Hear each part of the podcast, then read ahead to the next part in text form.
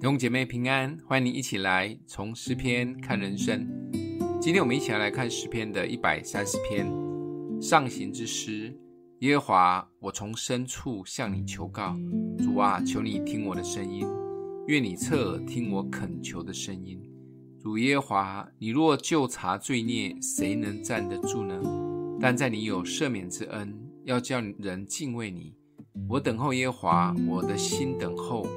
我也仰望他的话，我的心等候主，胜于守夜的等候天亮，胜于守夜的等候天亮。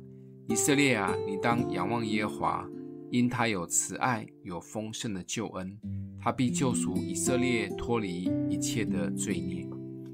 诗人展现出从内心深处真实的呼求，对主的恳求是何等的迫切。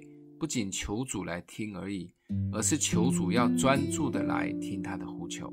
当然，诗人知道自己如果有什么罪行，神一定不会听他的祷告及呼求，所以自己先来承认自己的罪，因为他相信主是愿意赦罪的神。呼求、祷告、认罪完了以后，就是带着信心来等候。等候的信心要有多大呢？诗人用守夜的人来对比。守夜的人知道太阳一早一定会出来，这一点都不用怀疑，因为这样可以等过漫长的夜。诗人等候的信心大过守夜的，可以得知这样的信心是何等大。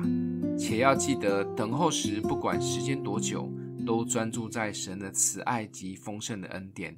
诗人在这里为我们做了一个最好的示范，这是给每一位神儿女祈求神最好的公式。大胆、用心、用力地从深处呼求及祷告，这是一种可以抓住神注意的祷告方式。一边祷告中，若想到自己有什么得罪神或得罪人的，就诚心来到神的面前悔改认罪。祷告呼求以后，就带着最大的信心及盼望来等候，就是相信太阳一定会出来的这种理所当然的信心。全心专注在神的慈爱及丰盛的救恩。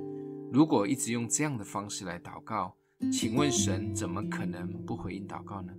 今天默想的经文在第六节：我的心等候主，胜于守夜的等候天亮，胜于守夜的等候天亮。我们一起来祷告：阿们的父，我们带着盼望来到你的面前，从我们的内心深处发出的祷告，相信你必要来垂听。我们带着极大的信心来等候。也相信你必用慈爱及恩典回应我们。奉耶稣基督的名祷告，欢迎订阅分享，愿上帝祝福你哦。